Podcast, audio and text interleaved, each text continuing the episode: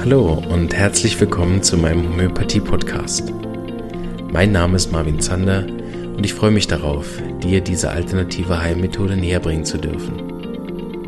Ich werde dir die Hintergründe und Grundlagen leicht verständlich erklären, von meinen Erfahrungen und Erkenntnissen berichten und dir ermöglichen, alle Bereiche dieser ganzheitlich wirkenden Therapie kennenzulernen.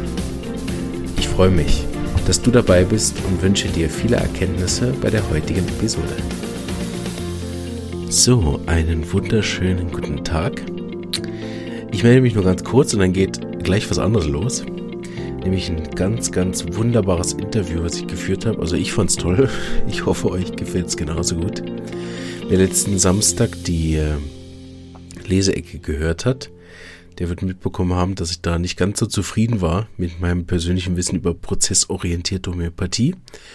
Und äh, deswegen habe ich mir den Hans-Jürgen 18 direkt ins Interview geholt und war mega froh, dass er auch so schnell und spontan Zeit hatte. So will ich gar nicht viel schwätzen. Ich äh, wünsche euch sehr, sehr viel Spaß bei dem sehr, ähm, also für mich sehr herzöffnenden Interview. Ich hatte sehr viel Spaß dabei, hatte auch wirklich eigene Erkenntnisse, die ich seit langem so mit mir rumtrage und nicht benennen konnte. So, es war auch so ein bisschen äh, Therapie und Bestätigung für den eigenen Weg. Hat sehr, sehr gut getan. Und äh, genau, hoffe euch wird es genauso gehen mit dem Interview. Viel Spaß und bis bald. Tschüss. Hallo und herzlich willkommen, liebe Zuhörer zu einem weiteren Interview. Ich freue mich sehr, äh, jemand ganz Speziellen heute da zu haben, nämlich den Hans-Jürgen 18. Und es ist ja noch oft so im Podcast bisher gewesen, dass ich Leute interviewen darf, von denen ich so ein bisschen Fan bin oder ziemlich großer Fan bin sogar.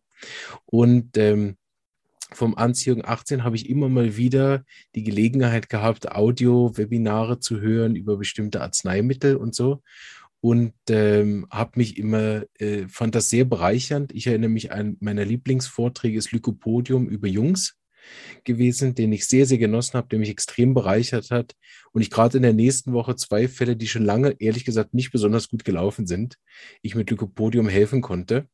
Und dann ist natürlich äh, doppelt gut, ne? wenn man sich weiterbildet und dann sogar noch wirklich als Bereicherung in der Praxis wieder Menschen helfen kann, so ähm, bin ich schon ein paar Mal an äh, dich gestoßen und bin sehr, sehr froh, dass du heute im Interview mit mir zusammen bist. Ich erkläre auch noch gleich, warum ich dich gefragt habe, dass du kommst. Aber erstmal vielen Dank, dass du da bist.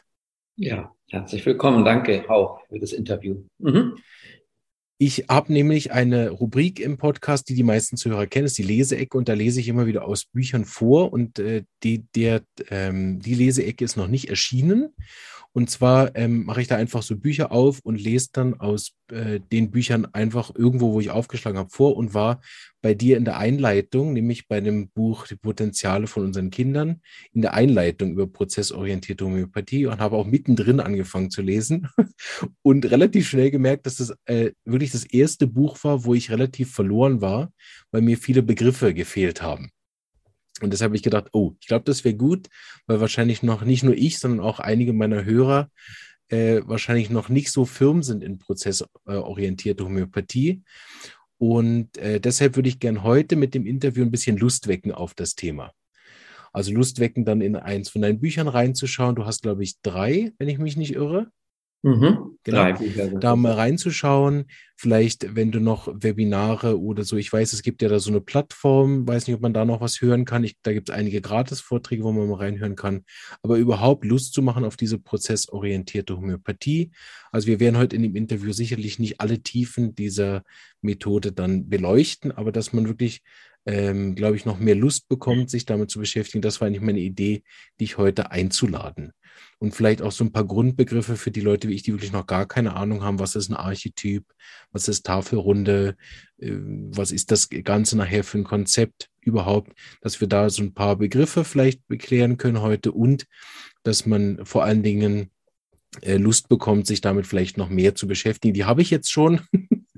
Ich habe zum Beispiel einen Ausschnitt gehört, der äh, gestern noch, der eine meiner Fragen von heute beantwortet hat, aber ich werde sie nachher trotzdem stellen, weil ich glaube, dass viele der, der Hörer die Fragen dann ähnlich haben. Und äh, deshalb vielen Dank dass du dich da meinem äh, Fragen auch stellst und uns ein bisschen was erzählst von der Art von Homöopathie, die du ja schon sehr, sehr lange machst.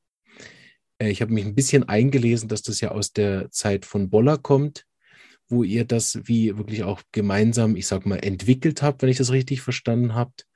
Und ich würde doch vielleicht, wenn du magst, gern, dass wir genau dort einsteigen, dass du uns vielleicht ganz kurz in die Anfänge so ein bisschen reinholst in diese prozessorientierte Homöopathie, wenn du magst. Ja, gerne. Also die Anfänge waren, Entschuldigung, die Anfänge waren natürlich vorher gewesen, indem ich ganz klassisch angefangen habe. So wahrscheinlich wie jeder, der irgendwo auf der Schule eine Ausbildung Homöopathie lernt. Ich war eigentlich erstmal so fasziniert von der scheinbaren Logik, der Einfachheit, der Klarheit. Man addiert eins und eins und dann kommt zwei hinten raus und dann verschreibt man das in der Praxis und wunderbar, es funktioniert nicht und, äh, und funktioniert eben doch manchmal. Und äh, so bin ich eigentlich von, von den wenigen Lehrern, die es damals vor 40 Jahren gab, so ein bisschen hin und her getingelt und war eigentlich mächtig enttäuscht gewesen, äh, weil mir keiner wirklich das Handwerkszeug richtig beibringen konnte, wie ich es gerne gehabt hätte. Mhm. Der erste Umschwung kam eigentlich aus der Schweiz. Da war ich beim Dr. Adolf Vögeli gewesen, mhm, wenn ja. der noch irgendwie ein Begriff ist. Ja. Der war der erste gewesen, der, ich würde es mal jetzt so ein bisschen ausdrücken, irgendwie Menschlichkeit in die Logik brachte, mhm. so, der erzählen konnte über die Patienten, der sie darstellen konnte. Und da habe ich gedacht, oh, ich höre doch nicht auf mit der Homöopathie, ich mhm. mache noch mal weiter und äh, habe mir seine Seminare, war bei seinen Seminaren gewesen in der Schweiz und darüber bin ich dann nach Boll gekommen, zu Jürgen mhm. Becker und Gerhardus Lang. Groß, es war, da waren viele Leute gewesen, aus, von überall her, auch aus der Schweiz zum Teil dann. Und dort hat eigentlich noch nicht die prozessorientierte Homöopathie angefangen, aber es hat sozusagen die Grundlage dafür angefangen. Mhm. Die Grundlage, dass Mittel mehr sind als nur Symptome. Mhm. Das ist eigentlich das Allerwesentlichste, dass in der Homöopathie immer so viel verstanden wird, dass die dass wir Symptome haben, also wir haben Arsen oder wir haben Lycopodium und darüber gibt es, ich sage jetzt mal, Vergiftungssymptome sozusagen. Mhm. Und diese Vergiftungssymptome müssen jetzt auf den Patienten passen, der mit seinen richtigen Symptomen kommt. Das muss sich decken und dann funktioniert das Mittel. Das funktioniert auch oft, das ist richtig, aber ähm, es ist eben mehr. Mhm. Da ist ein ganzes, da ist ein ganzer Charakterzug dahinter, da ist ein ganzes, da, da sind äh, Persönlichkeiten dahinter und diese Persönlichkeiten, die kommen einfach in allen Arzneimittelbeschreibungen immer zu kurz. Es sind wirklich immer nur Krankheitsbeschreibungen und nie Gesundheitsbeschreibungen. Mhm.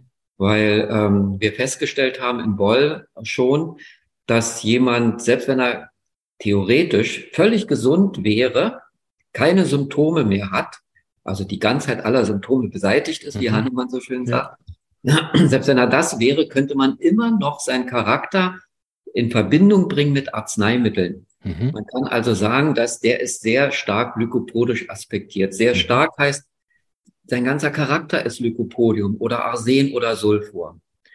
Und, ähm, und nicht nur dann, wenn er krank ist. Mhm.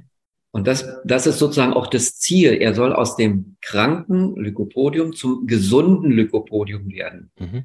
Und ähm, damit hat es damals angefangen. Da sind auch die Archetypen zum Teil entstanden schon die Ideen dazu, dass eben äh, das kranke Lykopodium hat einen bestimmten Ausdruck. Ich glaube, Vitulkas hat mal geschrieben, äh, die, Essenz von Lykopodium ist Feigheit. Und da haben wir so gesagt, ja, das ist wirklich eine Essenz, da hat er absolut recht, aber das ist doch nicht der Ursprung. Es wird doch keiner geboren als Feigling, mhm. sondern wenn, dann wird er zum Feigling. Und wie, wie passiert das, dass er zum Feigling wird? Also worin ist er feige? Weil Lycopodium ist ja nicht in allen Dingen feige, aber in bestimmten schon. Und wie würde das aussehen, wenn dieser lycopodische Mensch dann gesund wäre?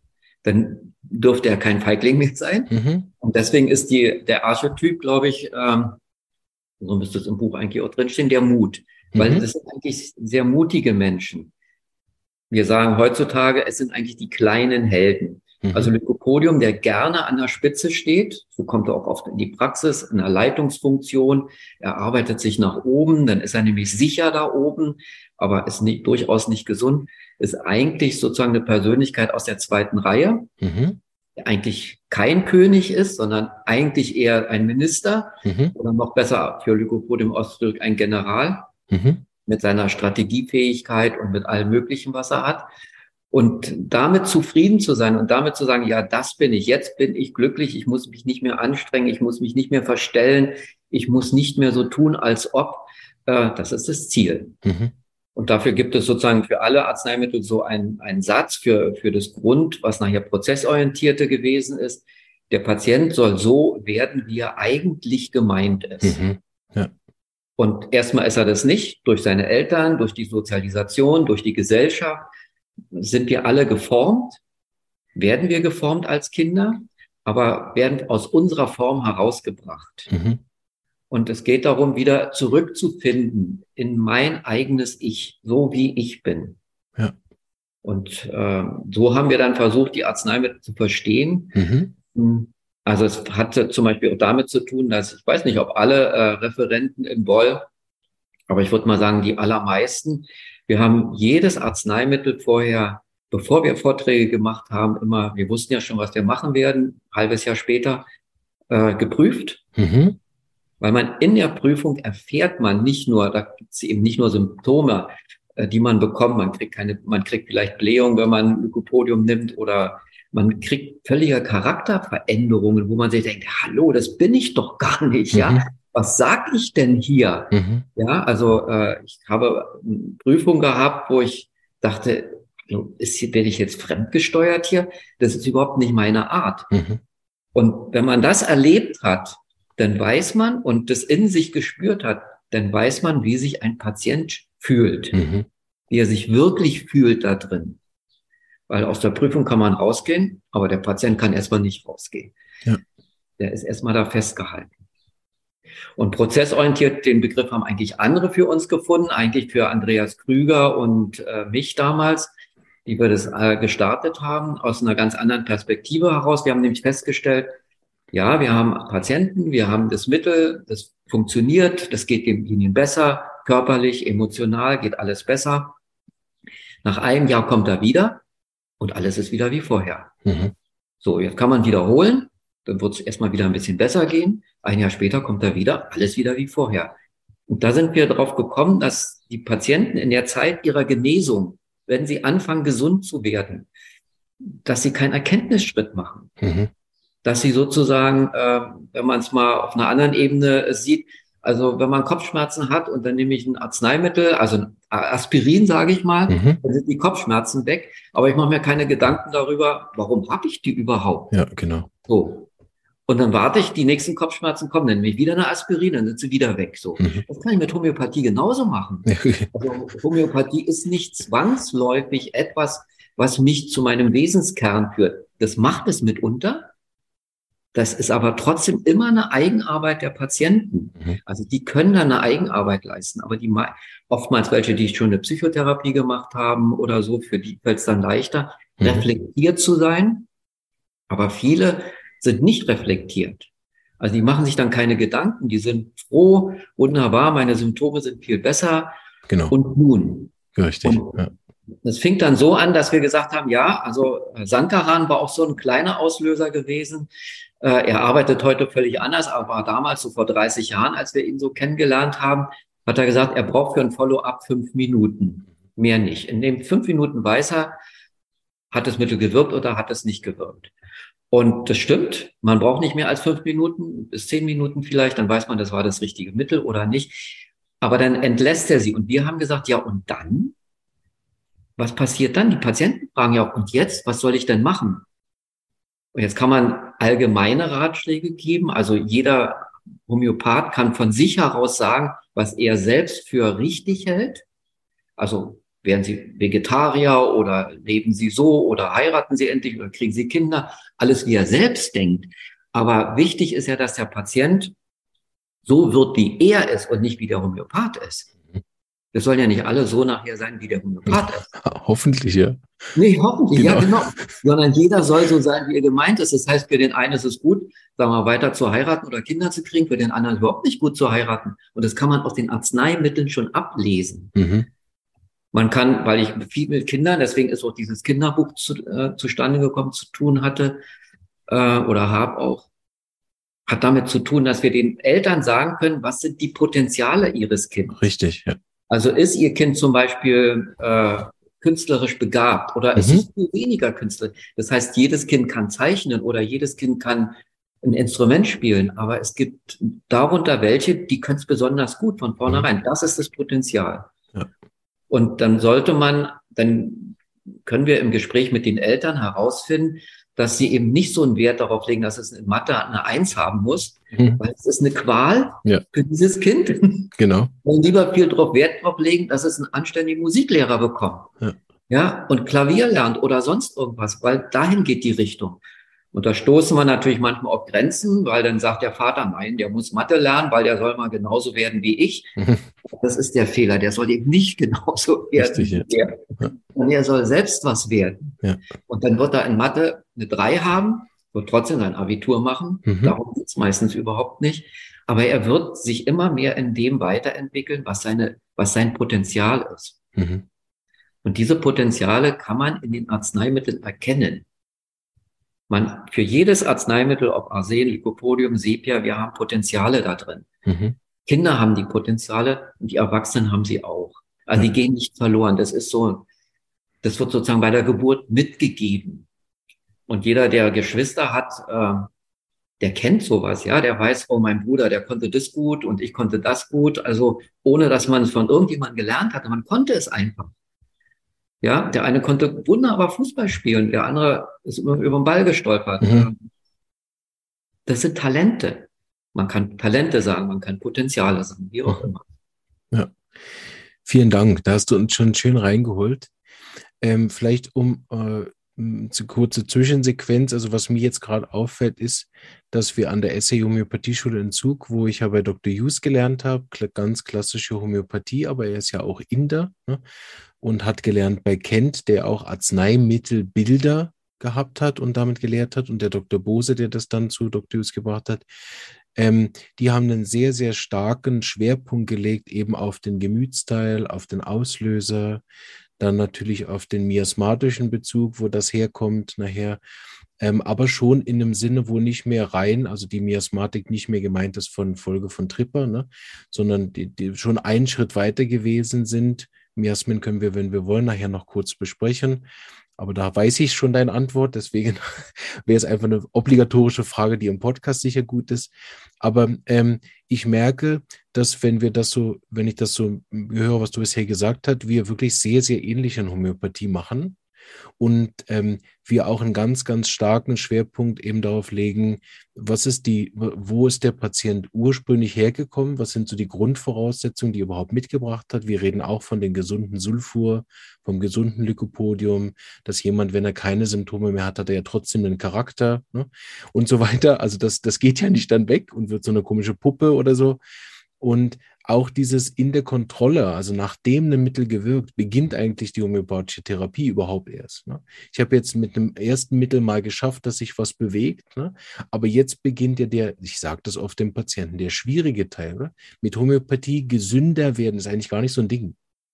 Mhm. Aber gesund bleiben und sich wirklich in, in so einen, sage ich mal, in einen, in einen Zustand zu bewegen, wo ich längere Zeit gesund bin oder sogar an meine Kernpotenziale, die ich ursprünglich mal mitgebracht habe, überhaupt wieder ranzukommen ist.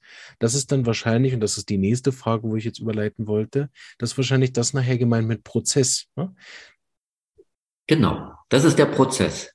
Also der Prozess hat einerseits mit dem Patienten zu tun. Also eigentlich beginnt alles in der zweiten Sitzung, wenn das Mittel gewirkt hat. Genau.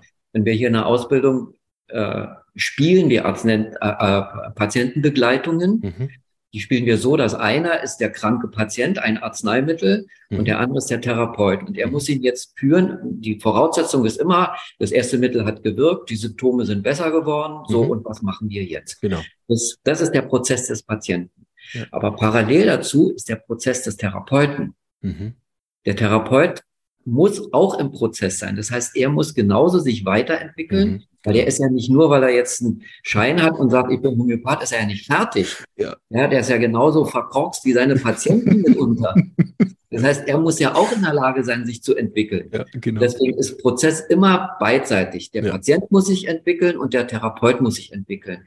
es kann nicht voneinander getrennt sein. Deswegen war für uns immer wichtig, Supervision zu machen. Und mhm. zwar jetzt nicht Supervision, wie sie sonst oft in der klassischen Homöopathie gemacht werden. Man stellt ein Mittel, man stellt einen Patienten vor und dann gucken alle, welches Mittel kriegt er. Nicht diese Art, sondern wir machen das auch, haben das auch so gemacht. Äh, man stellt ein Mittel, man stellt den Patienten vor und dann fragen wir, und warum, warum findest du das Mittel nicht? Ja, genau, die richtige Frage. Ah. Ja?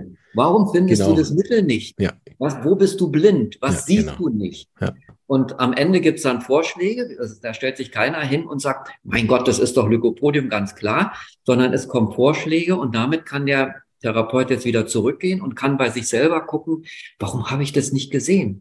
Ja, und das sind immer äh, sozusagen eigene blinde Flecke, die wir mhm. alle haben oder ja, genau. die wir verleugnen. Ja. Jeder Patient, und da sind wir bei etwas bei, wo das andere Buch, was du jetzt da nicht gelesen hast oder nicht gesehen hast, äh, Homöopathie, äh, äh, Resonanz, Empathie. Mhm. Wir sind in, bei dem Bereich, wo wir in der Resonanz sind. Das heißt, das Wichtigste, was wir, was ich herausgefunden habe, ist eigentlich eine ganz simple Sache, ob das nur ein Use ist oder die Tulkas oder egal wer. Wenn du sie mal erlebt hast in der Praxis, dann setzen sie sich mit dem Patienten hin. Also bei Live-Anamnesen habe ich sie erlebt. Und man hatte richtig den Eindruck gehabt, wirklich auch nach fünf bis zehn Minuten wussten die das Arzneimittel. Genau, ja. So, ja. Und in den zehn Minuten hat der Patient niemals drei Keynotes genannt, ja, genau. die man repertorisieren konnte. Ja, dann, genau. hat der, dann, hat natürlich einer von den Großen, hat dann die Anamnese weitergeführt fürs dumme Publikum sozusagen. Ja, genau. um zum Schluss rauszukriegen, ja, der Patient braucht Lykopodium, ja, so ungefähr. Aber das wusste der schon nach zehn Minuten. Woher wusste der das denn? Ja, genau. Jetzt kann man sagen, war als Erfahrung, ja, der hat schon tausend Glykopodianer in der Praxis gehabt, der hat, der hat die schon erkannt. Könnte sein, aber wir haben gemerkt, das hat was mit der Resonanz zu tun. Das mhm. heißt, er spürt den. Mhm, genau. Und zwar spürt er nicht den, den Patienten, sondern er spürt sich am Patienten. Das heißt, das ist eigentlich der, der, der Umkehrschluss. Wir, sagen, wir gehen immer davon aus, in der, in der Resonanz ist, dass ich versuche jetzt dich zu spüren. Mhm. Wie bist du denn so? Ja, wie spüre ich dich denn? Ja, was, was bist du denn so für einer? Ja, deine Haltung, dein Gesicht, deine Augen, alles Mögliche. Das, darum geht's überhaupt nicht. Es geht darum, was machst du mit mir? Ja. Und das, was du mit mir machst, also bin ich jetzt, äh, bist du mir sympathisch, bist du mir unsympathisch? Äh, finde ich das komisch, finde ich das komisch? Habe ich das Gefühl, du hast mich jetzt angelogen, hast du mich nicht angelogen? Also was, wie geht's mir in der ganzen Zeit? Und dieses, wie geht's mir, klopfe ich mit meinen Erfahrungen über Arzneimittel ab. Und dann sage ich mir, aha, da steckt das. Ja. Also ich, ich, gucke nach meinem inneren Lykopodium, nach meinem inneren Arsen, was ich kenne durch die Prüfungen, was ich kenne durch andere Patienten, durch viele andere Patienten. Das sind auch Erfahrungswerte. Aber jetzt bringe ich es in Resonanz. Jetzt kann ich sagen, so fühlt er sich an. Ja, ich möchte dazu ein kleines Beispiel sagen, weil ich glaube, das sehr bekräftigend ist von dem, was du sagst. Und ich das eben persönlich, wie man das ja oft hat, wenn man jetzt in dem Punkt keinen Lehrer hat, dann lernt man es ja oft auf die harte Tour. Ne? Und zwar habe ich lange Zeit wirklich Mühe gehabt, also nicht Mühe, also im Sinne von, ich, mir ist es sehr schwer gefallen, Sepia-Fälle zu erkennen. Also genau die richtige Frage. Und irgendwann habe ich das für mich selber umgedreht. Sag mal, ich bin da kein Idiot. Ich kann damit, äh, ich, ich unterrichte das sogar. Ich kann das erklären und ich kann das sehen. Und wenn jemand anders die Anamnese macht, kein Problem. Ich, ich kenne das nach zwei Minuten. Aber wenn Frau Sepia oder Herr Sepia bei mir im Zimmer sitzt, ich erkenne sie einfach nicht. So. Und irgendwann bin ich drauf gekommen, dass es genau dieser Punkt ist, den du jetzt schön rausgeholt hast. Nämlich, ich habe gelernt, Sepia ist distanziert, abweisend, sehr mühsam mit Männern, bla bla bla bla. So, mit mir waren die aber nicht so. Gar nicht. Wir, wir haben es immer zusammen sehr lustig gehabt, die Sepias und ich. Wir haben uns auf Anhieb verstanden, waren uns sympathisch. Ich konnte sie verstehen. Sie haben sich bei mir wohlgefühlt. Die hatten oft so einen Anteil, entweder waren sie ein bisschen mehr Lykopodium und wir haben so Sachen äh, lustig gemacht. Oder sie haben bis zu Calcium- oder Pulsatilla-artige Zustände erreicht in den Gesprächen. Und ich habe nie, nie diese Sepia, diese harte, abweisende, kalte Sepia, das hat sie mir zwar erzählt, Aber ich habe das immer gesagt, ja, aber mit mir ist sie ja nicht so, wie ich das gesehen habe auf der Bühne.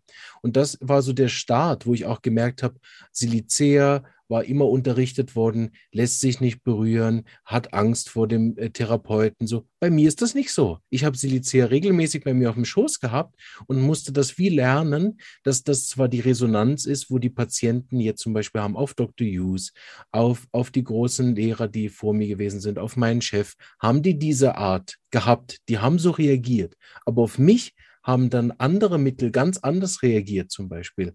Und das habe ich immer mehr, ist schön, dass du das jetzt sagst, dass es da sogar eine Methode zu gibt, das werde ich also unbedingt fortsetzen. Aber ich habe einfach gedacht, ja, bei mir ist es so, ich spüre dann einfach, aha, der Patient ist mit mir extrem warm und sehr offen und so und hat aber diese ganzen Symptome. Das heißt, ich muss nicht auf das gehen, was mir andere unterrichtet haben, sondern das ist meine persönliche Resonanz mit dem Patient. Und das habe ich ausgebaut auf bestimmte Arzneien wie Natrium, dass ich oft das innere Gefühl habe, ich möchte sie in den Arm nehmen.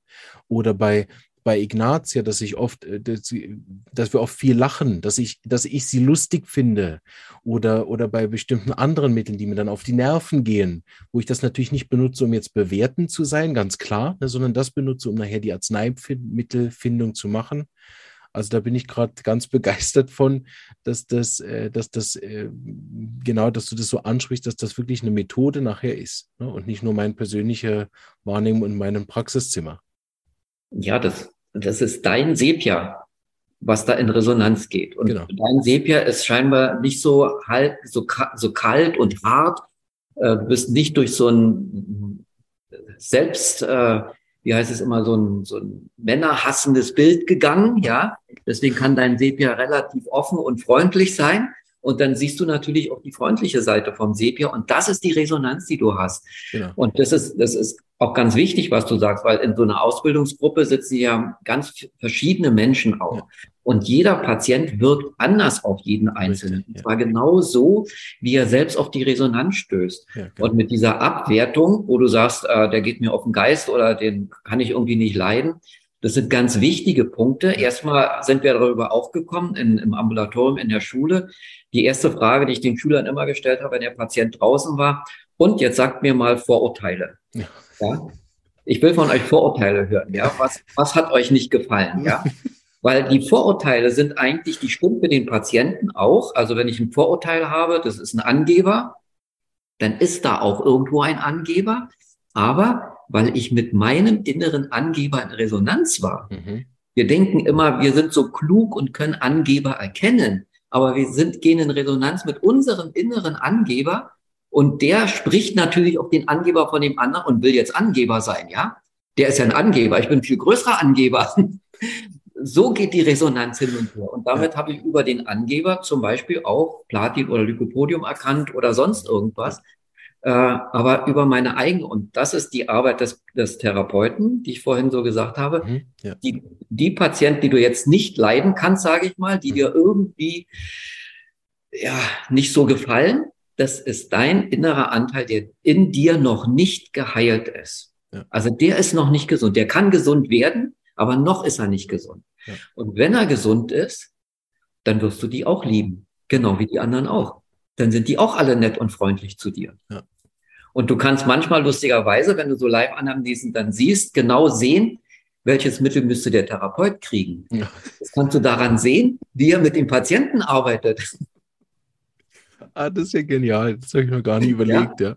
Das stimmt. Und, wenn, und daraus heraus kannst du bewerten und kannst sagen, okay, also wie Tulkas, der ist wahrscheinlich das und Hughes ist wahrscheinlich das, deswegen kommt er mit denen besser klar und mit denen schlechter. Ja. Und den muss er jetzt vorführen. Ich habe so eine, so eine Live-Anamnese gehabt, wo allen ganz klar war, das ist ein Platin-Patientin, eine Frau war das gewesen. Die Patientin waren draußen und dann meinte der Klatsche der äh, Therapeut in die Hände und meinte, so, jetzt haben wir sie und die werden wir noch vom hohen Ross herunterholen. Wo ich so denke, ja, hallo, da hat man die Abneigung richtig gespürt, ja. Der hätte sie am liebsten gleich runtergezerrt. Ja. In Wirklichkeit hat er seine eigene Großartigkeit, seinen eigenen Genius erkannt in, mhm. in ihr, ja. den er nicht akzeptieren wollte, den er dann nicht akzeptiert. Also das ist die Arbeit für dich. Eigentlich sind die Patienten, mit denen du nicht klarkommst, dein Arbeitsauftrag. Ja. mit, damit du später nur noch Spaß hast in der Praxis. Das, das ist lustig, dass du das sagst, weil ich sage das öfter mal zu meiner Frau, wenn ich heimkomme, sie ist ja auch Homöopathin, sage ich, du, heute hatte ich wieder einen Patienten, der war nur für mich da. Das kann ich dir sagen. Ich habe zwar noch nicht verstanden, warum, aber der ist nur für mich gekommen. Der braucht keine Hilfe, der kommt, um mir was zu unterrichten. Ich bin gespannt, was es sein wird. Ja. Oder wenn ich, manchmal merke ich es auch an dem, dass ich eben der richtige Mittel nicht finde, auch über Monate und der Patient aber trotzdem weiterkommt. Manchmal ist es ja so, man findet die erste Mittel nicht, die kommen nie wieder, Punkt. Ne? Da hat man gar nicht die Chance, noch was zu lernen, sondern die sind so schnell weg, dass man gar nicht weiß, man könnte dann hinterher noch gucken, okay, was habe ich vielleicht irgendwie ändern können. Aber manchmal gibt es so Patienten, die kommen dann auch wieder. Manchmal habe ich das Gefühl, bis ich es kapiert habe, endlich. Ja. Die wahrscheinlich auch dann bei mir eben das spüren, dass es irgendwo eben diese Resonanz gibt. Ne? Und, und das ist interessant, dass du das sagst, ja. Super, ich also, lerne heute schon eine Menge. Danke. Die Resonanz heißt immer, sie, also das ist ein wichtiger Grundsatz für die Resonanz. Was du wahrnimmst oder was der Patient wahrnimmt, stimmt immer. Das ist erstmal ganz wichtig. Findest du ihn sympathisch, findet er dich auch sympathisch. Da kannst du von ausgehen. Du weißt nicht, wie stark die Sympathie ist bei ihm. Ja, also wenn wir mal so eine Bandbreite nehmen, könnte sein, du findest den ganz sympathisch und der verliebt sich in dich. Es kann auch umgekehrt sein, der findet dich sympathisch und du verliebst dich. Also auf irgendeiner Spannbreite ist es. Vielleicht ist es auch genau gleich. Er findet dich sympathisch, du findest ihn sympathisch. Aber es gibt es niemals, dass du jemanden sympathisch findest, der sagt, ey, du bist ja unmöglich, ja.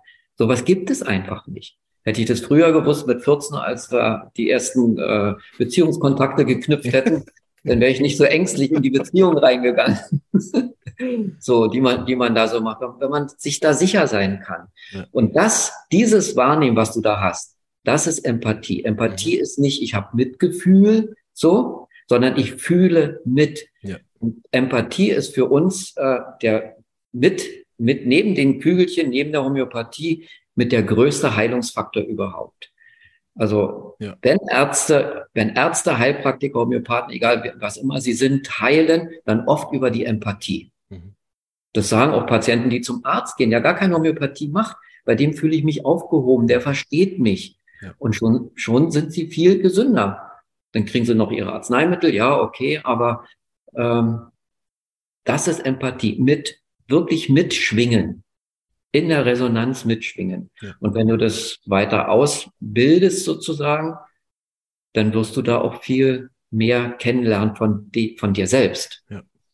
Das ist eigentlich, glaube ich, also ich kenne das unter Schattenarbeit, was ich ja mache, aber halt getrennt von der Homöopathie natürlich. Ne? Das kenne ich wie von, von der anderen Seite. Aber im Prinzip ist das homöopathische Schattenarbeit. Ne? Das ist, äh, die ist übrigens auch von uns erfunden worden. Schattenarbeit ah, steht okay. im Buch drin, die ist auch von uns äh, entdeckt und erfunden worden.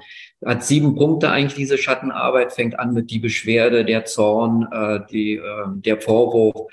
Also wenn Sepia zum Beispiel sagt, äh, ich mag nicht umarmt werden, ja, ich mag nicht angefasst werden, das, die Kühle, die du da so eben beschrieben hast, ja, äh, dann, dann heißt eigentlich der Heilungssatz, den man, den man sie aber nie sagen darf, erstmal, weil dann müssen sie selbst hinarbeiten. Das heißt, dass sie so sehr wohl Kontakt brauchen. Sie wissen nur nicht welchen und wie, weil sie, weil die, die große, der große Mangel bei Sepia ist der, dass sie ähm, sozusagen nicht wissen, wie nah darf jemand ran, wie weit muss ich ihn weghalten. Sie haben kein Gefühl bekommen in ihrer Kindheit für die richtige Wahrnehmung von Distanz. Äh, und dadurch lassen sie manche zu sehr ran, die missbrauchen diese Nähe und andere halten sie zu weit weg, die finden sie dann wieder unmöglich, diese, dieses mhm. äh, Sepia, äh, diesen Sepia-Menschen. Und ähm, dieses äh, sozusagen dahin zu kommen, zu sagen, Du musst wissen, wo sind deine Grenzen, also deine Würde zu finden. CPS ist, äh, der Archetyp ist die Würde. Die Würde heißt, es ist ganz klar, also das wirst du auch bestimmt erlebt haben, und das kann jeder von uns erleben, wenn du auf jemanden zugehst, egal wo du auf jemanden zugehst, du spürst eigentlich ganz genau, wo ist die Grenze. Mhm. Ja, der streckt dir weit die Hand entgegen oder du sagst, oh, du mhm. könntest ihn auch umarmen, ja, der ist mhm. gleich so, den kann man gleich knuddeln. Oder nee, da bleibe ich lieber so ein bisschen auf Distanz ohne ja. dass du was über die Mittel weißt. Genau. Das, das, sind so die, wir nennen es die aurealen Grenzen. Mhm. Und Sepia hat die nicht ausbilden dürfen. Sie hat sie eigentlich, aber sie durfte sie nie ausbilden. Mhm. Und deswegen latschen immer alle rein. ja. Und das ärgert sie natürlich. Und wenn sie dann sich wehren lernt ähm, dann sieht sie zu, dass keiner mehr bis überhaupt in die Nähe ihrer, ihrer Grenze kommt. Ja, und dann wirst sie zum Unding. so. Und das ist, das ist wichtig zu wissen und zu sehen. Und so kann man dann Sepia auch erkennen und führen. Zu sagen, guck dir an, wie sehr, du kannst in deine, du kannst hier in Bus einsteigen, öffentliche Verkehrsmittel, dann kannst du die alle angucken und kannst als Sepia-Mensch jetzt sagen, wie nah würde ich den an mich rankommen? Ja. Ein Meter, zwei Meter, darf er sich bei mir auf den Schoß setzen? Muss er aus dem Zug rausgehen? Und dann hast du, dann hast du deine aureale Grenze für jeden Einzelnen festgestellt. Und nicht alle müssen aussteigen. Ich will alleine im Zug sitzen. So. Ja. Ja, sehr interessant. Ich ich bin ganz aufgeregt, weil mich das gerade, ich gehe sehr in Resonanz mit dem. Ich habe gerade drei Fragen gleichzeitig. Ich fange mal mit einer an. Ja. Was ich sehr interessant finde, ist ja dann, ähm, wenn man, wenn man das, sag ich mal, einfach umbenennt, ne? wenn man sagt, okay, der Patient hat so ein Resonanzfeld, ich habe so ein Resonanzfeld, dann wird ja auch wieder klar, Homöopathie als solches mit dieser ganzen Potenzierung, oder? Äh, das Arzneimittel wenn man es einfach umbenennt, ne, hat ja dann auch einfach ein Resonanzfeld mhm. und ist ja damit, das habe ich bei dir in den Vorträgen immer wieder gehört, ähm, ja auch wie eine eigene Persönlichkeit im Prinzip. Das merkt man ja auch sofort, wenn man es dann in der Arzneimittelprüfung einnimmt. Das besteht ja eben nicht nur aus Körpersymptomen, sondern du wirst ja wirklich wie, du tauchst in dieses Resonanzfeld ein. Ich habe das gemerkt, ich hatte eine Phase bei der Unterrichtsvorbereitung, ich habe Monate gebraucht, das zu merken. Ich habe so die Tendenz, mich, wenn ich so ein Mittel vorbereite, mich sehr reinzusteigern. Ich lese dann alles, dann, dann schreibe ich viel, dann, mhm. dann schaue ich, welche Patienten hatte ich davon. Und es ist wirklich relativ häufig, dass ich mit der Zeit in diese, in diese, also während der Vorbereitung so eintauche in das Feld, dass ich bestimmte Symptome generiere. Mal sind das Körpersymptome, das können aber auch Gemütssymptome sein. Ich habe zum Beispiel äh, auf den letzten Unterricht Zinkum vorbereitet. Und je länger ich damit gemacht habe, irgendwann habe ich gemerkt, mein Gott, ich kann mich so schlecht konzentrieren, ich kann mir das Zeug nie merken, was ist jetzt los, habe ich irgendwas? Und das ist oft, bis zum Unterrichtstag, wo ich es dann irgendwann vortrage und merke, beim Reden kommt das alles wieder und irgendwann wird mir klar, ah ja, du warst wieder voll in diesen Energie drin. Mhm. Ich hatte das zum Beispiel bei, bei meinen ersten Vorträgen, habe ich Kaustikum vorbereitet und ich hatte so einen nervigen Reizhusten, monatelang. Seit, weil ich, und ich habe mir gedacht, ja, ich bin vielleicht aufgeregt für den Unterricht. Und schlagartig habe ich gedacht, es war so schlimm zwei Tage vorher, dass ich wirklich dachte, ich kann den Unterricht gar nicht halten. Und mit dem Losreden von Kaustikum war der äh, Husten weg. Also nicht nur beim Vortrag hatte ich ihn nicht mehr, sondern auch danach hatte ich ihn nicht mehr. Also diese, diese Resonanzfelder von den Arzneien, das wissen wir, wenn wir zum Beispiel ähm, Familienaufstellen machen, da heißt es dann morphogenetisches Feld. Ne? Das hat ja dann mhm. immer wieder unterschiedliche Namen, wie auch immer man das nennen möchte. Ne? Dr. Düss hat immer gesprochen von der Seele der Arzneimittel, ne? dass die wie eine eigene Seele haben. Oder wenn es aus dem Animismus kommt, ne? wo Hahnemann ja inspiriert worden ist von und so.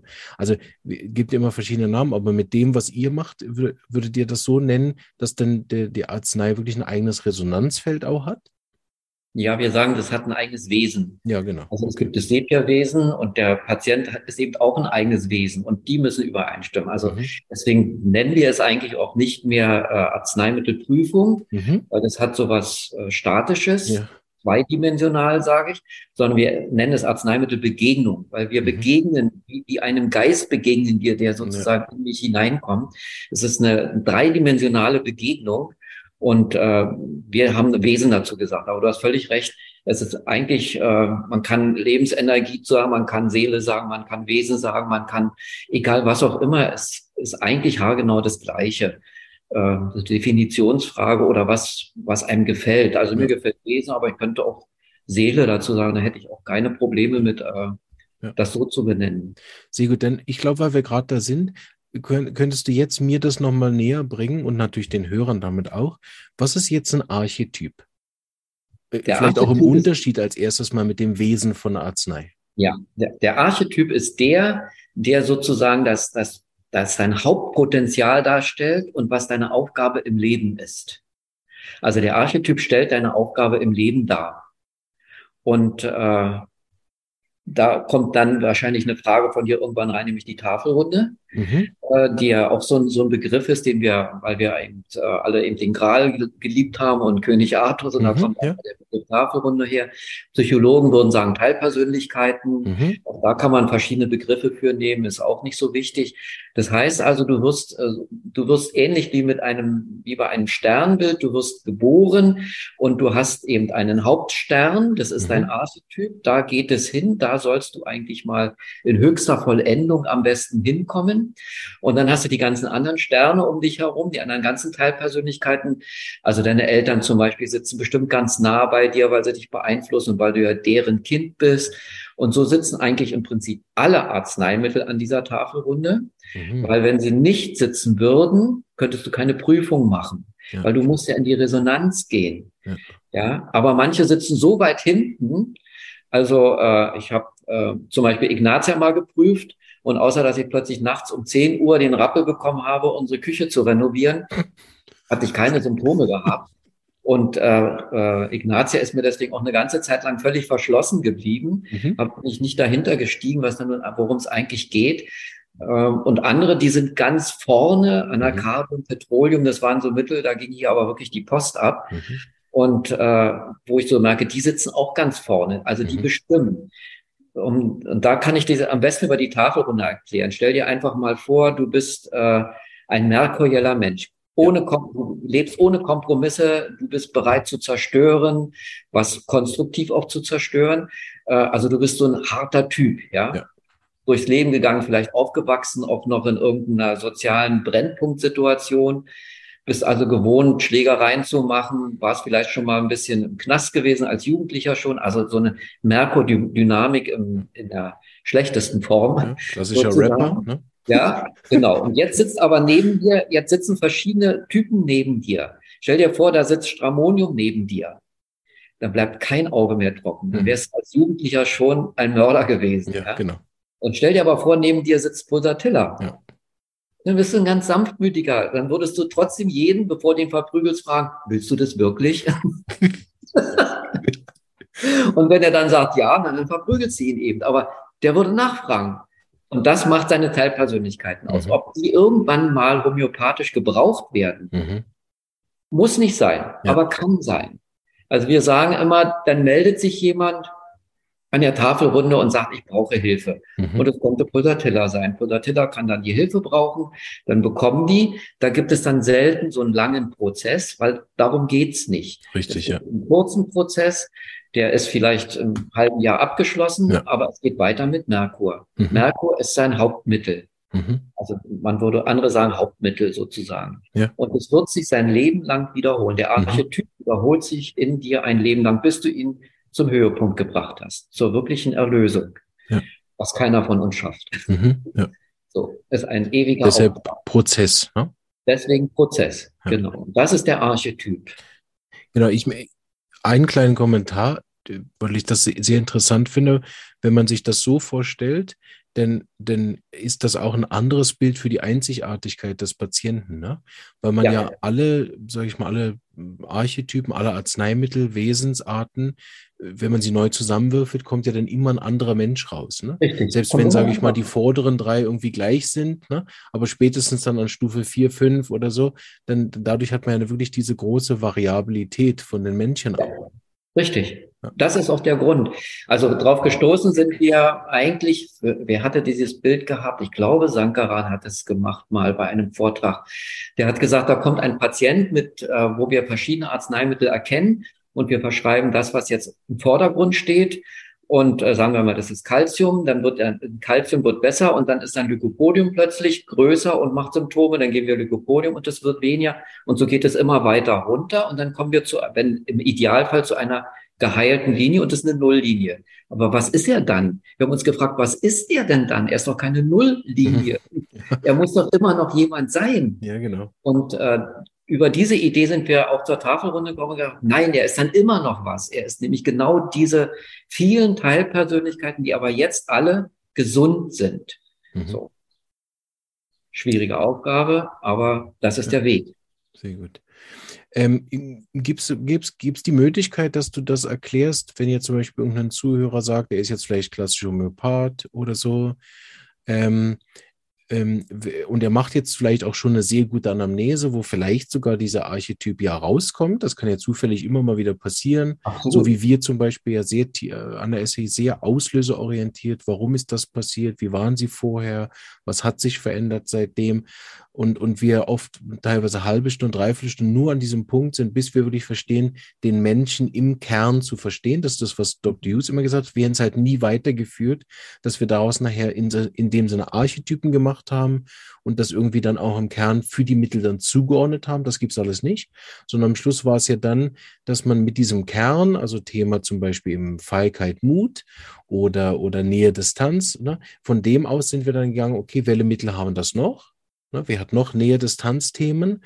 Wie unterscheiden die sich? Und dann sind wir schnell, also schnell. Dann, dann der restliche Teil geht dann nicht darum, wirklich den Archetyp irgendwo festzumachen und das als Lebensthema zu bestimmen, sondern es geht dann schnell darum, äh, wie unterscheidet sich Sepia jetzt von Onychoteutes? Wo ist der äh, Unterschied zu Nux vomica? Könnte sie auch Platin sein? Gibt es dort eine Aurum-Thematik? Ist es vielleicht doch Tuya? Ist es eine komische Variante von Natmu? Dann wird es also unterschieden. Ne? Schön mhm. sauber anhand von tausenden Symptomen, die es dann vielleicht braucht oder auch nicht. Ne?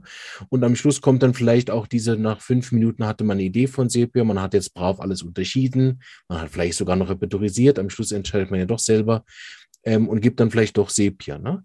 Und man, ich habe oft das Gefühl, mit, mit dem ist man ja auch dann viel beschäftigt, dass dann oft dieses Zurückzugehen und diesen Kern nochmal festzumachen, der geht dann, sage ich mal, in der Art, wie wir arbeiten, manchmal ein bisschen verloren, weil man ja jetzt noch durch die Unterscheidungen, da hat man ja all diese Teilpersönlichkeiten, habe ich eben festgestellt beim dir zuhören, die hat man alle beleuchtet, eigentlich. Ne? Aha, mhm. da gibt es noch einen Sepia-Teil, äh, einen Pulsatilla-Teil nebendran, den habe ich noch nie gesehen, dass das so nah war mit Sepia, so, ne? Also im mhm. Prinzip die Tafelrunde hat man beleuchtet ohne dass man das weiß jetzt als SAI-Student. Ne? Ja. Ne? Und äh, kommt ja am Schluss aber jetzt zu dem ähnlichsten Arzneimittel, also sehr hahnemanisch. Ne? Wir suchen jetzt das ähnlichste Mittel für den, für den ganzheitlichen Zustand von, mhm. von äh, möglichst, wenn es möglichst geht, ja, von Geburtsverwandtschaft, also miasmatischer Bezug, bis hin zu jetzt, dass man versucht, alles abzudecken, was ja nicht immer geht, mhm. aber versucht man. Ne? Und ich glaube, dass man ja dort wenn man, wenn man sich ein bisschen jetzt mit dem beschäftigen würde, was, was ihr gemacht habt, ne? Ähm, dass man, glaube ich, die Archetypen ja eigentlich schon immer dabei hatte, nur das nicht wusste. Weil man es nie so dingfest gemacht hat, nie auf den Punkt gebracht hat und vielleicht auch den Sinn und Zweck, bis hoffentlich heute zum Interview, einem ja auch gar nicht bewusst war. Ist jetzt eine komplizierte Sache gewesen. Ich hoffe, du konntest mir folgen. Aber meine mhm. Frage ist jetzt eigentlich, ähm, wenn ich jetzt so eine gute Anamnese gemacht habe und ich habe sie begeben, es hat funktioniert und das ist vielleicht auch das ganzheitliche Mittel, ähm, kann ich jetzt darüber selber den Archetyp eigentlich erkennen? Oder, oder braucht es nachher eigentlich dort zum Beispiel eine, eine, Einnahme von dem Arzneimittel, dass man sagt, du musst das dann nachher nochmal nehmen, bis du es wirklich verstanden hast? Oder reicht das nachher in deinem Buch, das nachzulesen? Oder würdest du sagen, wenn man den Archetyp von Anfang an nicht im Ziel hat, dass man ihn auch gar nicht erkennt? Also alles ist möglich erstmal. Man kann ihn von Anfang an eventuell überhaupt nicht erkennen, weil ganz andere Sachen, die jetzt aus dem Leben auch äh, im Vordergrund stehen, manchmal stehen noch Dinge im Vordergrund, wo es erstmal darum geht, ihm zu helfen. Ich sag mal bewusst jetzt nicht zu heilen, sondern zu helfen nur. Äh, und dann kommt man vielleicht auch erstmal dann später an den Archetyp heran. So. Und äh, je nachdem, also diese Wege sind da absolut vielfältig. Manchmal denkt man, man hat den Archetyp, aber dann war es doch nur ein zweitrangiger gewesen, weil da noch jemand dahinter steht. Weil wer, wer weiß schon, äh, gerade über das Familienstellen äh, mhm, ja, genau. können ja Dinge, in, äh, Informationen mitgenommen werden, mit denen derjenige gar nichts zu tun hat, aber die, die, die heftig belasten. Also wenn du zum Beispiel Sepia nimmst und du kommst aus einer Familie, wo die Frauen in deiner Familie ganz viel Missbrauch oder vielleicht durch Krieg, Vergewaltigung und alles miterlebt haben, dann geben sie diese Energie weiter. Mhm. Und dann, wenn du jetzt geboren wirst und du bist auch Sepia, dann lebst du schon mit dieser Energie des Missbrauchs. Du lebst von Anfang an, von der ersten Sekunde an deines Lebens. Das heißt, es kann gar nicht mehr gut laufen in deinem Leben. Das geht gar nicht, weil du trägst diese Last damit. Und das ist sozusagen eine Behandlung nach hinten rückwärts gerichtet. Ja. Äh, wo, wo die Familie, und da kommt ja auch dann, du hattest ja am Anfang die Miasmen gefragt, also die, die Miasmen sind, äh, sind eigentlich, sind, haben, sind sind eine geniale Sache, die Hahnemann entdeckt hat, weil er hat zu einer Zeit äh, diese Verkettung mit mit Familien, mit Weitertragen von Symptomen äh, erkannt, wo man Bakterien noch gar nicht wusste. Also er hat diese, eigentlich hat er das an der Syphilis erkannt. Richtig, ja, genau. er hat eigentlich die, das zweite und dritte Stadium der Syphilis genau. erkannt, obwohl niemand es benennen konnte, weil man wusste ja gar nicht, dass es sowas geben kann. Richtig. Ja. Von den Erregern hier. Das wusste man erst 50 Jahre später. Und ähm, das war seine geniale Entdeckung, wo wir gesagt haben, das reicht aber nicht. Also heutzutage gibt's ja Homöopathen, die haben zwölf oder 24 äh, Miasmen, Krebsmiasmen, das Wurmmiasma äh, und alle möglichen Miasmen. Und wir sagen, das ist eigentlich diese Familienbelastung. Mhm, genau. Also es gibt ein Sepia-Miasma, ein Arsen-Miasma, ein Lycopodium-Miasma mitunter. Mhm. Je gesünder die Eltern waren, desto weniger geben sie weiter. Mhm. Wir nennen es aber nicht Miasma, weil Miasma ist für mich so eine, ist ein Begriff, der hängt an Hahnemann und den ehre ich für ihn da auch, dass er an ihm bleibt. Und so kann man ihn auch betrachten. Und das, was wir als herausnehmen können, ist, dass eben äh, nicht nur Bakterien weitergegeben mhm, werden, sozusagen, oder die Folge von Bakterien, sondern auch die Folge von Krieg und Elend und ja, Not ja. und Vergewaltigung und alles Mögliche. Das ist die, äh, also das ist eben auch sehr wichtig äh, für, für den Patienten zu, zu wissen und machen daran eben auch die Tiefe fest. Mhm. Also wenn jemand wirklich mit Null geboren werden würde, ganz rein und ganz sauber ist, dann reicht das meistens schon wenn wir über die Potenzen, also wenn die Art der Potenzen, wie wir sie geben, dann reicht es schon die C30, 200, vielleicht noch die XM und dann ist schon viel getan. Aber wenn wir tief an die Familie gehen, müssen wir meistens noch höher gehen. Mhm, ja. 50.000 und so, oder es muss länger gehen, man muss die C200 öfters wiederholen. Mhm. Also das ist dann so die Klaviatur der Potenzen. Mhm. Das ist nämlich auch nicht so einfach, wie es uns immer so in der Schule gelehrt wird. Ähm, ich finde es ja immer so lustig, in der Schule lernt man immer so die Grundbegriffe, ja, da lernt man eben äh, irgendeine Formel, a plus b ist immer gleich c. Dann geht man eine Stufe höher, kommt auf die Oberschule, dann lernt man ja a plus b, aber dann gibt's noch einen Faktor dazu, eine unbekannte äh, Gamma. Und dann kommt erst C raus und kommt man auf die Ingenieurschule und dann A plus B plus die unbekannte Gamma, aber dann gibt es noch eine unbekannte Y und deswegen dann kommt erst C raus und so geht es ja immer weiter und so ist es in der Homöopathie auch. Das ist leider nicht so, dass man wirklich ähm, nur das so einfach lernen kann, sondern da hört viel Erfahrung mit dazu auch. Sehr interessant. Ähm, könnte man es vielleicht andersrum machen, wenn man jetzt als Student sagt, okay, ich kann ja nicht zwölf Jahre warten, bis ich das dann hinkriege? Könnte man andersrum sagen, ich kann äh, aber dafür aus, aus meinen Materia Medica mich eigentlich schon mal konzentrieren, dass ich versuche, diese Archetypen dann in den Arzneien zu erkennen, weil die haben ja den Vorteil, dass sie ein bisschen stillstehen oder hast du Gefühl, dafür braucht es dann dieselbe Art von Erfahrung, dass ich nee. diese Arzneien irgendwie äh, ja auch erst kennenlerne in der Arbeit? Nee, in der Erfahrung, im Prüfen. Ja, okay. Mhm. Im Prüfen lernt man die hauptsächlich kennen. Ja. Man kann sie auch, wie du gesagt hast, wenn man sie studiert, wenn man Lycopodium liest von mehreren Autoren, äh, die darüber was geschrieben haben. Es gibt keine Arzneimittellehre, wo einer sagt, äh, die ist vollständig. Man muss mhm. wirklich viele haben. Richtig, ja.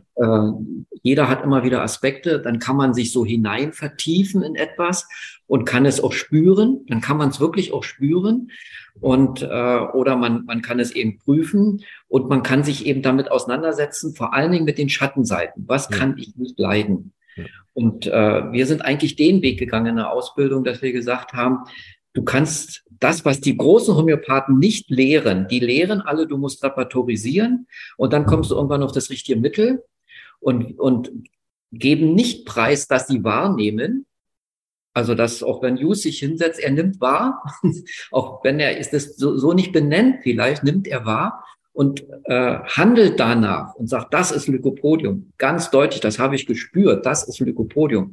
So, wie bringt man das Spüren dem Schüler bei?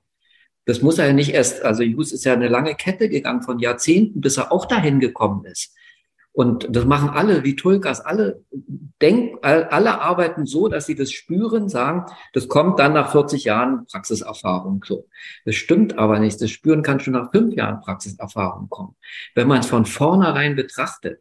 Und das ist eben diese Resonanzarbeit, dieses Spüren des Patienten ja. oder deiner Menschen um dich herum. Ja, ja. Wie, wie wirken sie auf mich? Was machen sie mit mir? Und Wertung ist erlaubt. Mhm. Weil Wertung deckt meine dunklen Seiten auf. Richtig, ja. Sehr gut. Es gibt ja, es gibt ja diesen Paragraphen, der äh, äh, unvoreingenommene Beobachter, mhm. ja, genau. ja, von, von Hahnemann, der vorurteilsfreie, der vorurteilsfreie Beobachter, so heißt es, glaube ich, da. Und ähm, ich glaube, manche haben das, also meiner Meinung nach ist es falsch verstanden worden. Ich habe das mal versucht, aus der Zeit Hahnemanns zu verstehen.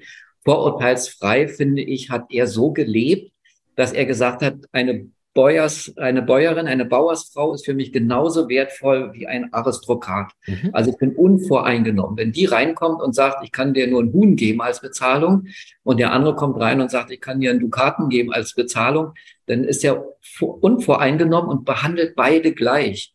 Und das heißt aber nicht, ich, ich habe keine Empfindung, ich gucke den Patienten nicht an, ich darf keine Urteile haben, ich darf nichts haben, weil es nicht geht. Wir haben sofort, wenn jemand uns begegnet, Vorurteile.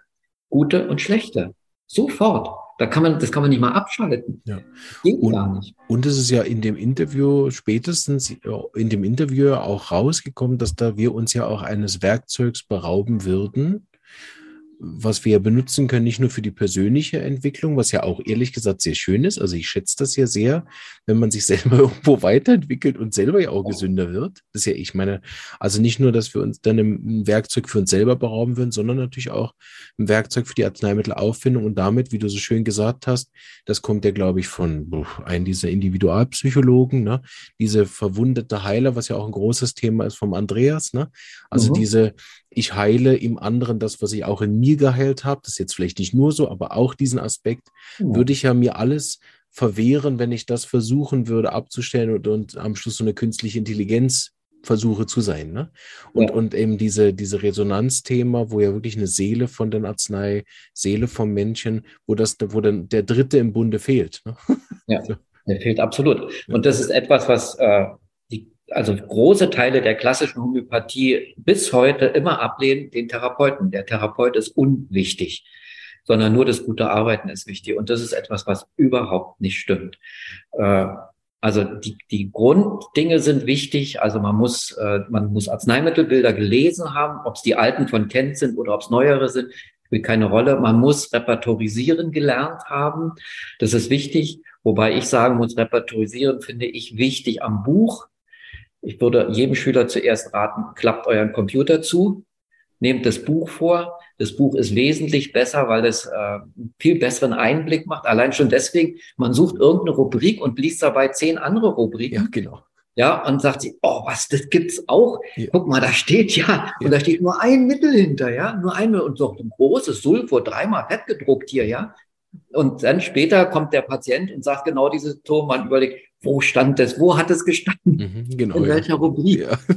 Also man muss das versuchen, man muss diese, diese Repertorisationsbücher auch verstehen. Ja. Und ich habe eins, was ich immer, wenn ich äh, mit einem Patienten zusammensitze, liegt neben, liegen neben mir immer nur zwei Bücher. Mhm. Eins, womit ich immer gleich mitunter repertorisiere, wenn mir der Patient irgendwas sagt, wo ich denke, das ist ja interessant, ja. Also immer wenn, dann, ähm, gucken wir doch mal nach und dann mache ich das gleich am Patienten. Hat natürlich was eben mit der Übung zu tun. Ich kann die Seiten schnell aufschlagen mhm. und kann es schnell finden. Mhm.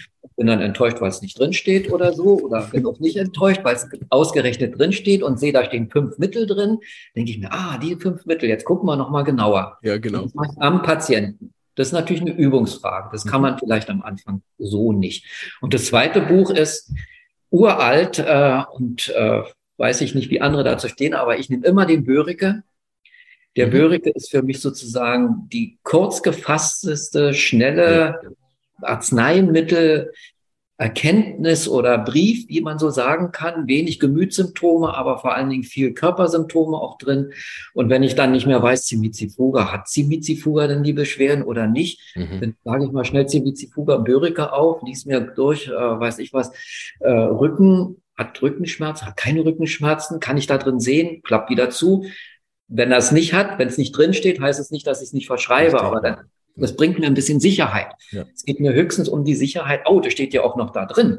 Mhm. Ja? Äh, und diese beiden sind immer sozusagen an meiner Seite und mehr brauche ich nicht, wenn ich mit dem Patienten arbeite. Darf ich fragen, welches Repertorium du hast? Ich nehme immer das Synthesis. Mhm, ja. Genau. Aber, Aber ich nehme, muss ich auch ehrlich sagen, nicht das neueste Synthesis, würde ich auch, äh, ich würde auch sagen, wenn, also das Neueste ist mir zu umfangreich. Es sind mir zu viele Arzneimittel drin, die überhaupt unwichtig sind, finde ich persönlich, die, die unwichtig sind. Ähm, das Beste war mal das Sechser, was mir gefallen hat. Ich habe auch, glaube ich, nachher auch mir noch eins gekauft. Aber egal welches ich habe, ob das Neueste oder ein älteres, kann man Antiquariat dann billiger kaufen, ist, man sollte es mindestens 20 bis 30 Jahre behalten. Man sollte nicht wechseln.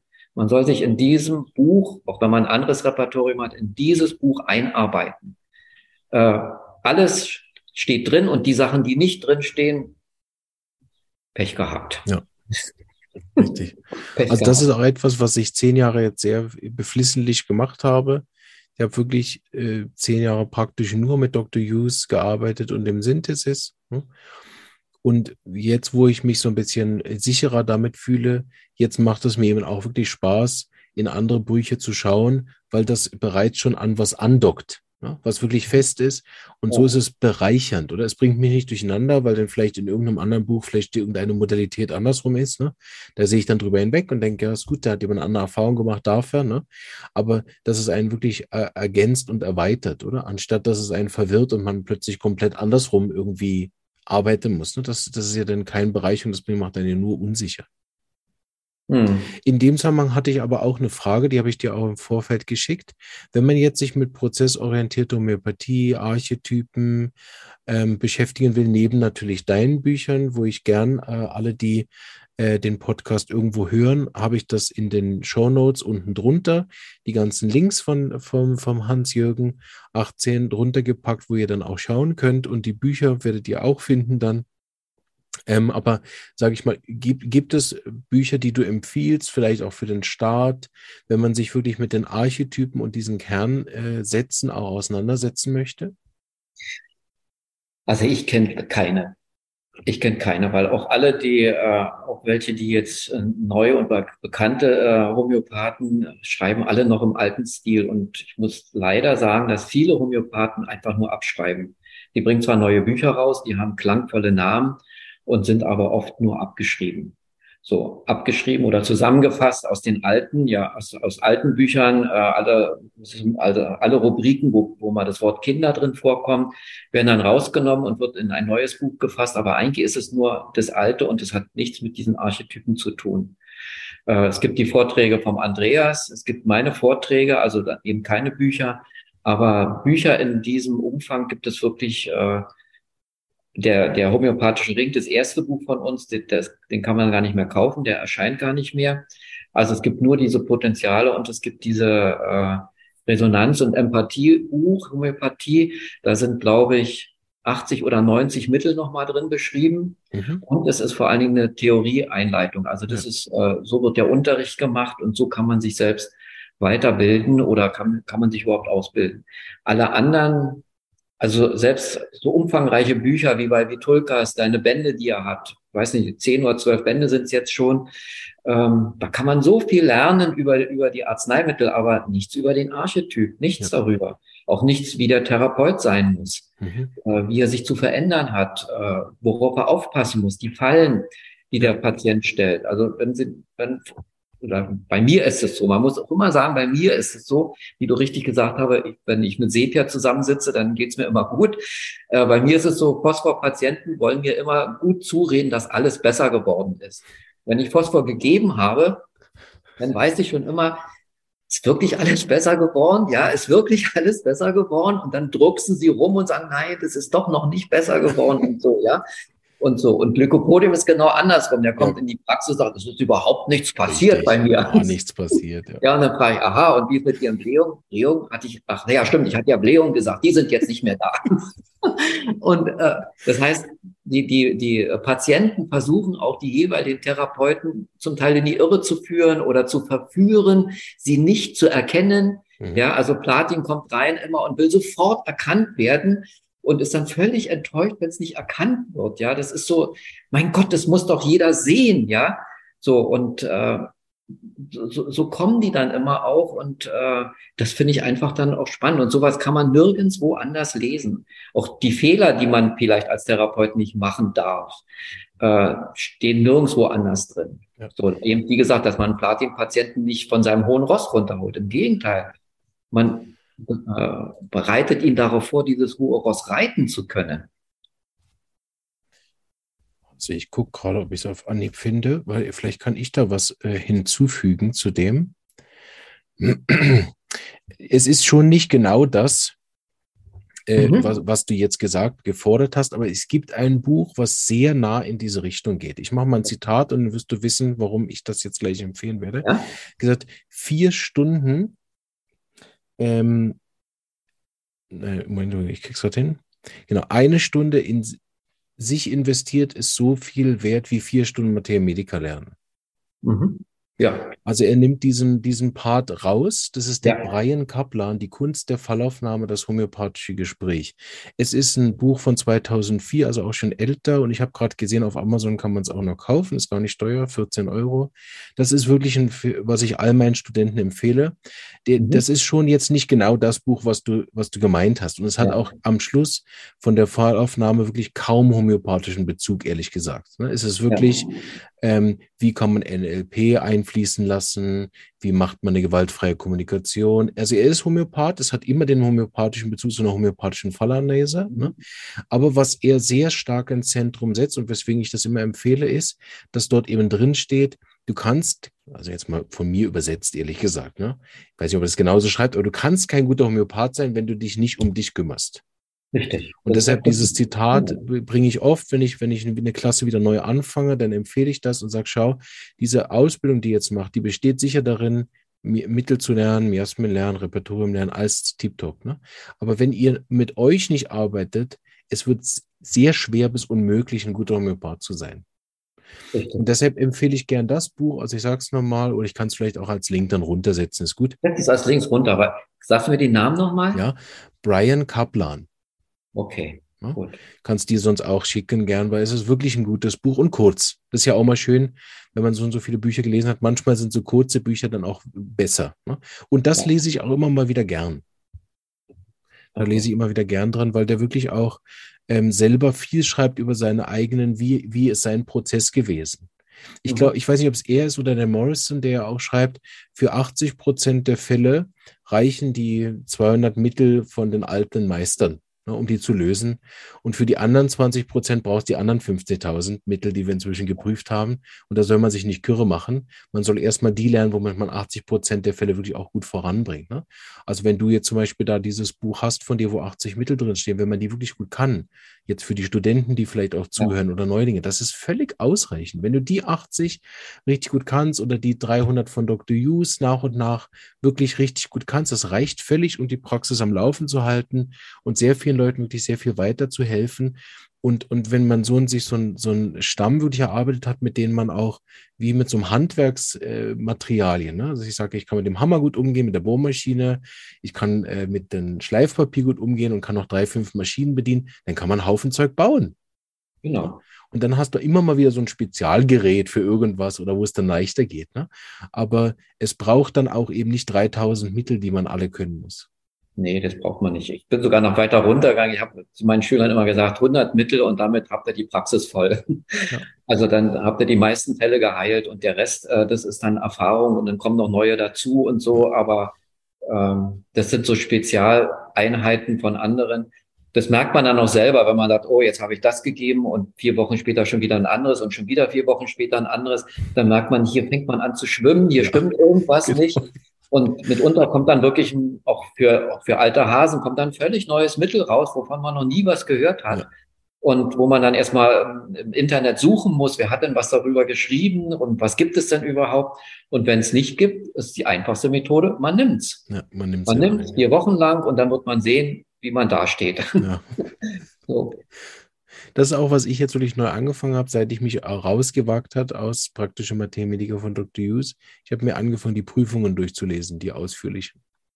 Ja. Ich habe mir die alle von Martin besorgt, er hat die äh, verkauft, diese von den Friedrichs, von den Ehepaar Friedrichs. Von den Friedrichs, ja. Genau. Die haben auch sehr gute Richtig, Arbeiten ne? gemacht. Und da bin ich jetzt gerade drin, gemacht, ja. mich, mich da reinzulesen. Aber ich habe jetzt so Lust bekommen, auch auf dein Buch. Ich habe gestern schon mal geguckt, man kriegt es auch im Narayana Verlag ja. glaube ich, richtig Lust bekommen, weil ich auch diese Potenziale der Kinder und deine Vorträge so gern höre. Ähm, jetzt noch mehr nach dem Interview werde ich mir das als nächstes zur Geburtstag wünschen oder so.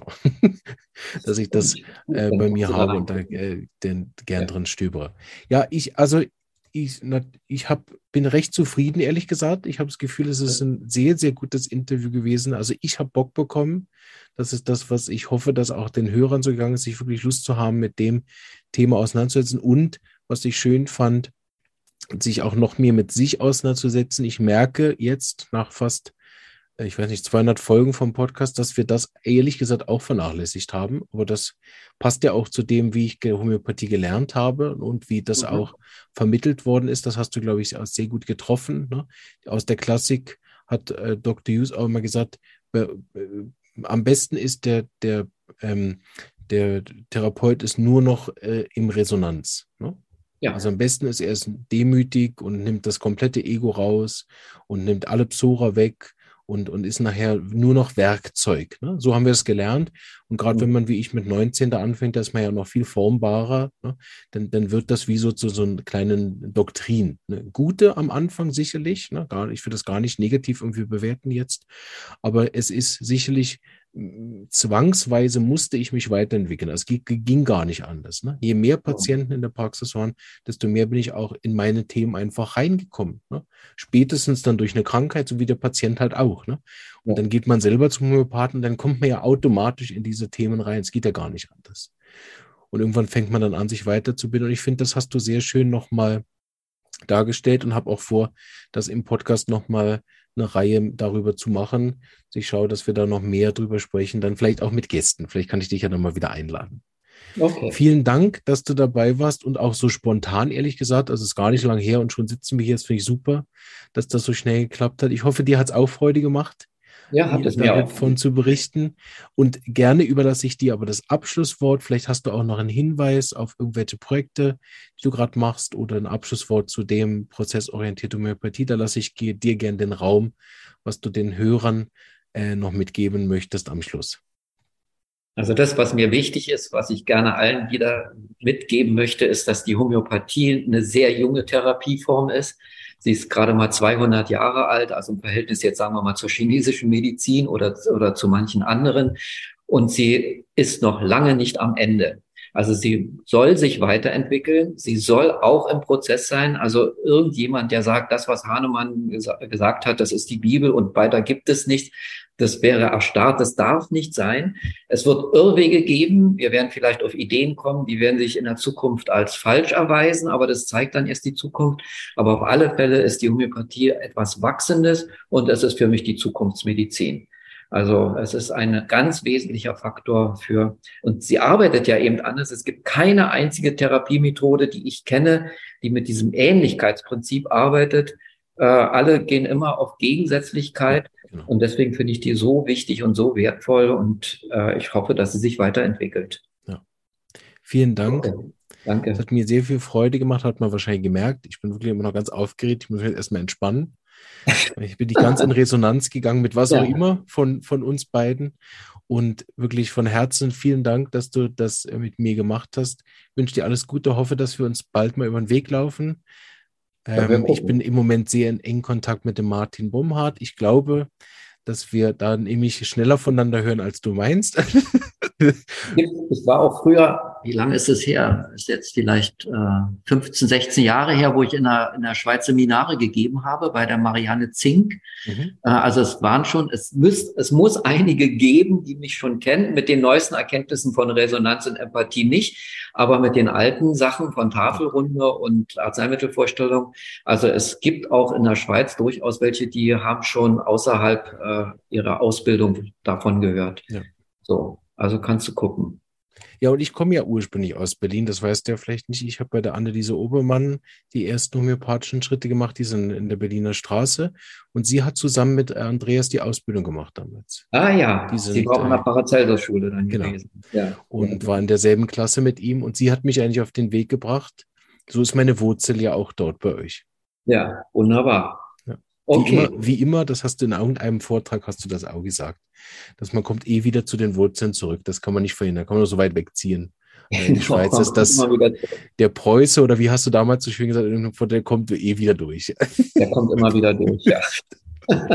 Vielen Dank. Okay. Ich wünsche dir alles Gute auch allen Zuhörern. Ich hoffe, ihr habt das Gespräch genauso genossen wie ich. Und wenn immer ihr Fragen habt, wisst ihr einfach, dann könnt ihr euch direkt auch wenden an Hans-Jürgen oder via mich und dann leite ich das weiter. Und äh, alles Gute, bleibt gesund und bis bald. Tschüss. Okay. Tschüss. Tschüss.